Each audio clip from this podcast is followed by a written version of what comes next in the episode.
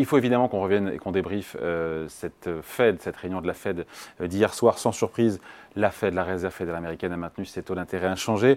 Pour autant, les marchés aujourd'hui bondissent 7650 points, plus 1,5% sur le CAC 40. Comment expliquer tout ça? On en parle avec vous, Xavier Hoche. Bonjour Xavier. Bonjour. Directeur général délégué de Groupama Asset Management. Euh, déjà juste sur la déclaration de, de Jérôme Powell lors de la conférence de presse. Il dit Personne ne crie victoire, nous avançons prudemment. Qu'est-ce qu'il faut comprendre entre les lignes, en creux, quand il nous dit ça? Alors, il dit un peu plus que ça quand même. hein. Non, mais bien sûr, moi j'ai retenu ça en disant on ne crie pas victoire, on avance prudemment. Alors déjà, il faut voir qu'on est passé quand même en quelques mois de les taux vont rester plus haut plus longtemps à, alors je vais vous lire la phrase, il n'est il n'est pas probable qu'il soit nécessaire d'augmenter encore les taux. Donc c'est vraiment, c'est un virage à 180 degrés.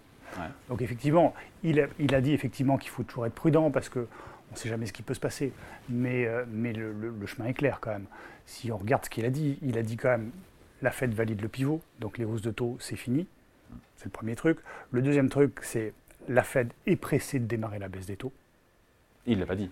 Alors, il ne l'a pas dit, il l'a pas dit explicitement, mais par contre, si on regarde toutes les anticipations, parce Oui. que chaque gouverneur des banques centrales font des, euh, euh, des prévisions sur euh, les, les taux futurs, Les dot plots, comme on dit en anglais. exactement, les dot plots, et De en manière fait, anonyme. de manière anonyme. Ce qui nous fait un nuage de points. Ce qui nous fait un nuage de points et ce qui est très intéressant parce qu'on tire plein de plein d'enseignements. Euh, et en fait, on voit que en fait, très rapidement, dès mars, il prévoit des baisses, des baisses de taux. Alors certains, pas tous. Alors certains, pas tous, mais la grande majorité quand même. Ouais. Si vous voyez le, le nuage de points, si vous l'avez bien en tête, clairement, ça forme un, un très beau losange avec euh, effectivement euh, une grande majorité en mars qui prévoit des, des baisses de taux. Et puis, en fait, ils sont préoccupés aussi pour que les taux ne restent pas très hauts trop longtemps. Euh, c'est ce qui s'est passé. Les taux ont, ont clairement, ces derniers mois, complètement reflué aux États-Unis. On parle des taux longs. Des taux longs. Euh, et Il en a parlé ou pas, Jérôme Powell, des taux longs Parce qu'on est, pardon, il y a un mois et quelques, on était à 5% sur le 10 ans américain. On est sous 4% aujourd'hui. hein. On est 3,95 oui, ce matin. Ouais. Euh, donc effectivement, ça fait un, ça fait un, beau, euh, ça fait un, un beau, un beau mouvement, un beau contre-pied. Mais est-ce que la Fed s'y attendait? Est-ce que ça fait ses affaires ou pas? Alors, ça fait en partie ses affaires. Ensuite, si je reviens juste un petit cran Ouais. en arrière, c'est pourquoi est-ce que la, pourquoi est-ce que la, la Fed a fait ce, a fait ce contre-pied?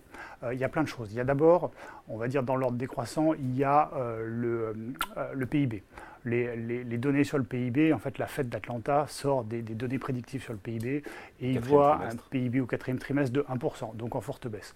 Donc il faut commencer à faire 5% au troisième trimestre à 1% de croissance au quatrième trimestre, c'est une prévision. Ouais. Mais c'est assez fiable. Donc il faut commencer à faire un petit peu attention à la croissance. Alors ensuite, il ne croit pas du tout à la récession, ça il l'a dit. Il dit qu'il ne croit pas à la récession, mais par contre, il faut commencer à faire attention, il faut Il a dit l'économie ralentit. ralentir. Mais ce n'est pas une récession, ralentir, c'est c'est juste, un ralentissement.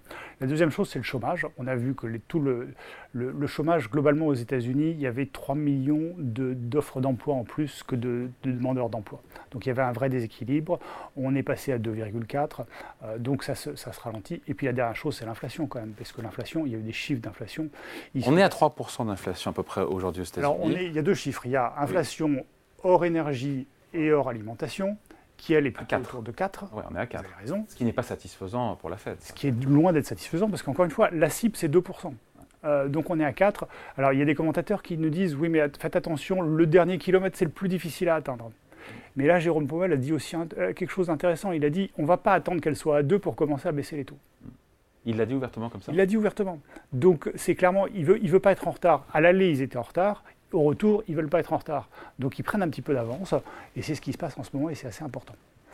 Ok, donc euh, quand on regarde les prévisions des différents membres de, de la Fed, c'est à peu près 75 points de base de taux de baisse en 2024. Euh, c'est 25 de plus points de base que ces mêmes prévisions au- quand elles ont été faites euh, au mois de septembre. Quand on met ça en balance euh, avec ce qu'attend- ce qu'attendent les marchés sur 2024, c'est en train de converger avec des marchés qui sont plus optimistes et qui attendent plus évidemment. C'est en train de converger. Les marchés attendent plus. Les marchés attendent quasiment 150 points de base. Euh, donc Ah c'est beaucoup plus. Les marchés ont pris un peu d'avance par rapport à ça. Alors ensuite, Tu as forcé la main ou? Quitte à- alors ça, ça fait aussi le job. hein. ça fait ça fait ça fait le boulot parce que euh, clairement les taux longs ont forcément baissé et puis ça refait repartir l'économie, etc. Et sur le taux, pardon, sur les taux longs, donc, euh, elle est contente ou pas, la Fed, que les taux longs américains soient sous 4% Elle est contente parce que, parce que clairement, euh, ça fait un marché immobilier qui tient beaucoup mieux. Le marché immobilier, effectivement, a un peu baissé ces derniers temps. Alors, ces deux derniers mois, il s'est repris, mais il a quand même pas mal baissé euh, ces derniers temps. Donc, ça, stabilise un peu la chose. Et puis, ça fait des entreprises qui peuvent emprunter à des taux qui sont quand même beaucoup plus, beaucoup plus intéressants. Et on a vu quand même pas mal d'émissions ces, ces, derniers jours en Europe et aux États-Unis. les entreprises en profitent. On peut vraiment imaginer des premières baisses de taux de la Fed en mars ou en mai. Encore une fois, dans l'absolu et euh, en se disant que les, le taux les taux ont déjà fait une, bonne partie du chemin déjà. Alors on peut, on peut évidemment envisager une baisse des taux assez rapide dès mars. Euh, c'est ce que implicitement la Fed nous dit. Euh, par contre, ce qu'on peut aussi envisager, c'est que la suite soit moins rapide que ce qui est prévu. pourquoi elle serait moins rapide? D'abord parce que euh, il y a tous ces plans de relance qui relancent un peu l'économie, à la fois aux États-Unis, à la fois en Europe. On a le même principe en Europe. Hein. Les, banques centrales souvent agissent un peu en meute. Hein. Alors elles disent on est totalement indépendante des autres, mais elles sont, elles sont, elles sont assez suiveuses. Euh, donc il y, a, la croissance qui pourrait être plus forte que prévu, qui relancerait un peu, un peu l'inflation.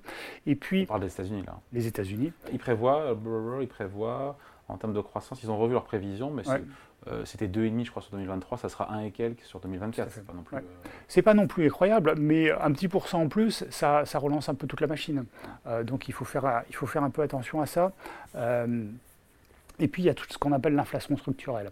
Et ça par exemple, en Europe, la garde y croit, aux États-Unis, Powell n'y croit pas. Ce qu'on appelle l'inflation structurelle, c'est dû au changement, changement géopolitique. Clairement, tout le monde est en train d'essayer de rapatrier un peu de sa production dans son pays. Ça coûte plus cher. Euh, il y a le changement démographique. Il y a un peu plus de vieux maintenant que de, que de jeunes. Ça va créer de la tension sur les salaires. Et puis il y a le changement, la transition écologique. Clairement, quand vous produisez avec de l'énergie verte, actuellement, c'est encore un petit peu plus cher. Il y a des grands débats là-dessus, mais c'est globalement encore un peu plus cher qu'avec le pétrole. Donc tout ça, c'est des changements structurels sur l'inflation qui pèsent et qui pour nous nous font dire qu'on ne reviendra pas, assez pas facilement sur deux, on s'arrêtera quelque part autour de 3 et c'est pas mal quand même, parce qu'un monde avec 3% d'inflation, tout le monde est content. Le marché des, des, actions est euphorique. Vous l'avez vu ces Justement, d'ailleurs, tiens, de voir le, CAC 40 qui rebondit, euh, plus haut historique, 7650 points, plus 1,4%.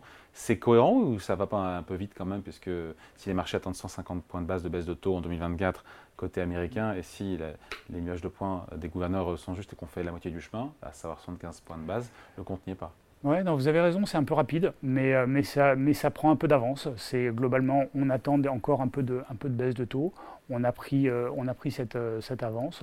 L'économie tient bien. les profits sont super résilients aux États-Unis.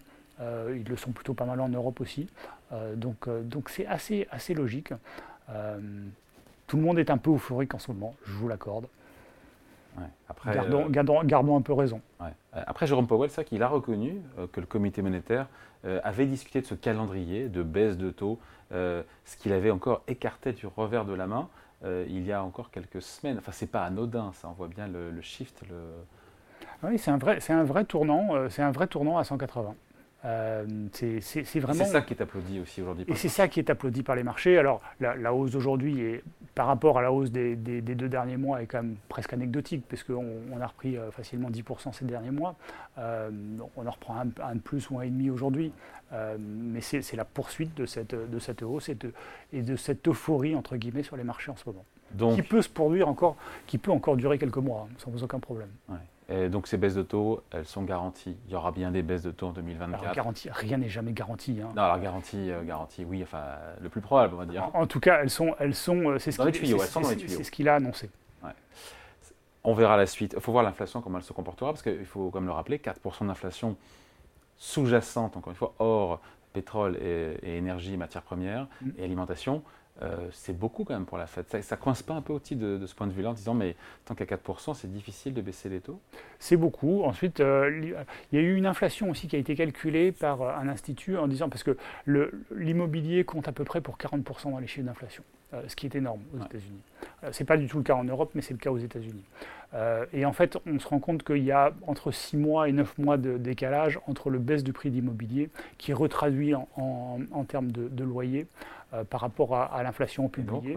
Et si on, le prend en temps réel, on serait à une inflation, euh, tout compris, autour de 0% aux États-Unis et autour de 2% si on prend hors euh, alimentation énergie. Donc on baisserait quasiment de 2 points euh, par rapport à Attends, si on retire tout ce qui ne convient pas, à savoir l'immobilier, on retire l'alimentaire, on retire la je suis d'accord, Je suis d'accord avec vous. Il n'y a plus rien dans Encore une fois, ce n'est pas notre scénario de base. Notre scénario de base, c'est que l'inflation ne rebaissera pas rapidement sous les. Pourtant, il dit 2%, 2%. Hein, dans les nouvelles publications de la Fed. On a 2%, à peu près 2,1% en 2025. Mm. Autour de 2025, on est, on est à 2%. Et c'est Janet Yellen qui disait que l'année prochaine, il y aura un 2 devant l'inflation. Donc on sera entre 2 et 2,9. Donc ils sont quand même assez, euh, assez Ensuite, nous, on annonce un 3. Si on est à 2,9, on sera à peu près dans le vrai. ça très comme on dit. Merci beaucoup. Explication Merci à vous. Xavier Hoche, directeur général délégué de Groupama Asset Management. Merci. Merci.